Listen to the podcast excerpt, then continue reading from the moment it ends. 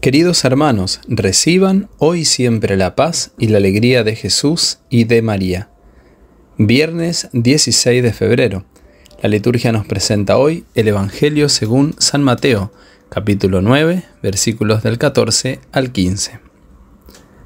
Se acercaron a Jesús los discípulos de Juan Bautista y le dijeron, ¿Por qué nosotros y los fariseos ayunamos mucho, mientras que tus discípulos no ayunan? Jesús le respondió, ¿acaso los amigos del esposo pueden estar tristes mientras el esposo está con ellos? Llegará el momento en que el esposo les será quitado y entonces ayunarán. Palabra del Señor, gloria a ti, Señor Jesús. Sin lugar a duda, en la actualidad, en el mundo occidental, el ayuno es uno de los temas más difíciles de abordar. Sin embargo, la experiencia de los hombres y mujeres de la Biblia, de los santos y de muchos cristianos de nuestros días nos demuestra que haciendo un juego de palabras, la disminución de la mástica acrecienta la mística. Por lo tanto, el ayuno debe ser asumido con alegría y buen humor, lo cual nos permitirá vivirlo no como un suplicio, sino como un día o varios días de bendición, incluso llegando a disfrutar de él, y esto hasta tal punto que una vez finalizado, estaremos anhelando que lleguen nuevamente los días de ayuno, para ahondar en la experiencia del Espíritu y disfrutar de las caricias de Dios. Es decir, el ayuno y la oración van de la mano.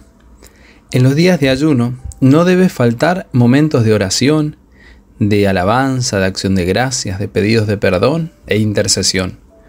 Como la comida es más simple, hay más espacio y más tiempo para la oración.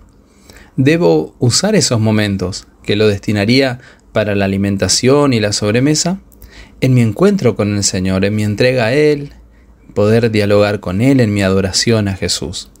Los días de ayuno me privo de ciertas comidas y alimentos, pero también son días en los cuales busco la manera de hacer oración y encontrarme con Dios nuestro Señor. Miriana, vidente de Medjugorje, nos comparte como testimonio que los días en que ella ayuna se siente mucho más cerca de Dios. Que también nosotros hoy podamos experimentar esta cercanía de Dios nuestro Señor a través de nuestras privaciones voluntarias, a través de nuestro ayuno, a través de nuestra oración. Oremos juntos. Te invito a que puedas ser consciente de la presencia de Dios que habita en tu corazón, que habita en tu vida. Si, si puedes, puedes poner la mano en el corazón y decirle, amado Dios, hoy quiero darte gracias, quiero alabarte, Señor, y bendecirte por este corazón que late, por este corazón que te busca, que te anhela, por este corazón que muchas veces también está herido, lastimado, pero es el corazón que tú amas, Señor es el corazón que tú quieres sanar, transformar, que quieres fortalecer. Gracias Señor por este día, día de penitencia, día de abstinencia. Gracias Señor.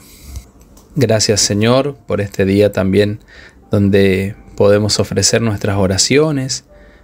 Y hoy queremos rezar especialmente Jesús por toda la iglesia, para que todos tus hijos que que en ella sirven puedan ser fortalecidos, puedan tener siempre la alegría y el buen humor, la audacia evangélica para seguir llevando adelante tu obra, la obra que tú les pides, seguir predicando tu evangelio, tu palabra. Gracias Señor porque a la vez que me privo de ciertos alimentos, que te ofrezco también mi corazón, mi vida, y aquellos sacrificios, aquello que me cuesta, inclusive a veces también, Señor, tú me pides el ayuno de críticas, de quejas, de negatividades. En fin, te ofrezco mi ayuno, el que tú sabes que, que hoy te estoy haciendo, que hoy lo ofrezco por ti, Señor, y que me cuesta, pero que también siento la gracia para hacerlo. Por eso también, Señor, en este momento quiero pedirte una nueva efusión de tu espíritu para sentir tu presencia, tu cercanía y para que también su poder, su fuerza me libere y me lleve adelante, me lleve a ejercer esos dones y carismas que tú me has dado, para que muchos tengan también la experiencia de tu amor. Ven Espíritu Santo, llena nuestros corazones. Espíritu Santo de Dios, ilumínanos, fortalécenos. Danos tus siete dones, Espíritu Santo, tus siete dones sagrados, que podamos también percibir y ver los frutos de tu gracia en nosotros. Ven Espíritu Santo de Dios. Anima nuestras reuniones, nuestros encuentros, Anima nuestra vida, Espíritu Santo. Quédate con nosotros a lo largo de todo este día. Amén. María, Reina de la Paz, ruega por nosotros y por el mundo entero. El Señor esté contigo, y la bendición de Dios Todopoderoso del Padre, del Hijo y del Espíritu Santo descienda sobre ti y te acompañe siempre. Amén. Muy bien, queridos hermanos, eh, que tengan un muy bendecido día, que puedan recibir todas las bendiciones y gracias que Dios tiene para ustedes en este día, en este día viernes. Y quiero recordarte una invitación muy especial para todos, ¿eh? para todos los que nos siguen, pero especialmente aquellos que están en Capital Federal, en alrededores, aquellos que se animan quizás ¿eh? de alguna provincia cercana, a participar de nuestra misa por enfermos y afligidos a partir de las 18.30 horas. Eh, tendremos eh, el rosario, pero en esta oportunidad, al ser viernes, vamos a rezar el Vía Crucis, luego tendremos la Santa Misa y adoración. Recuerden que se bendice el agua y la sal.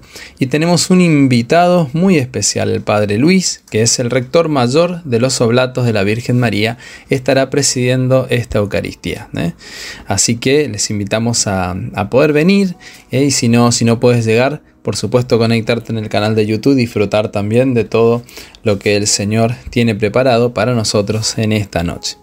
Deseo que, que la Virgen María también te siga acompañando, que, que Jesús te bendiga y será hasta mañana, si Dios quiere.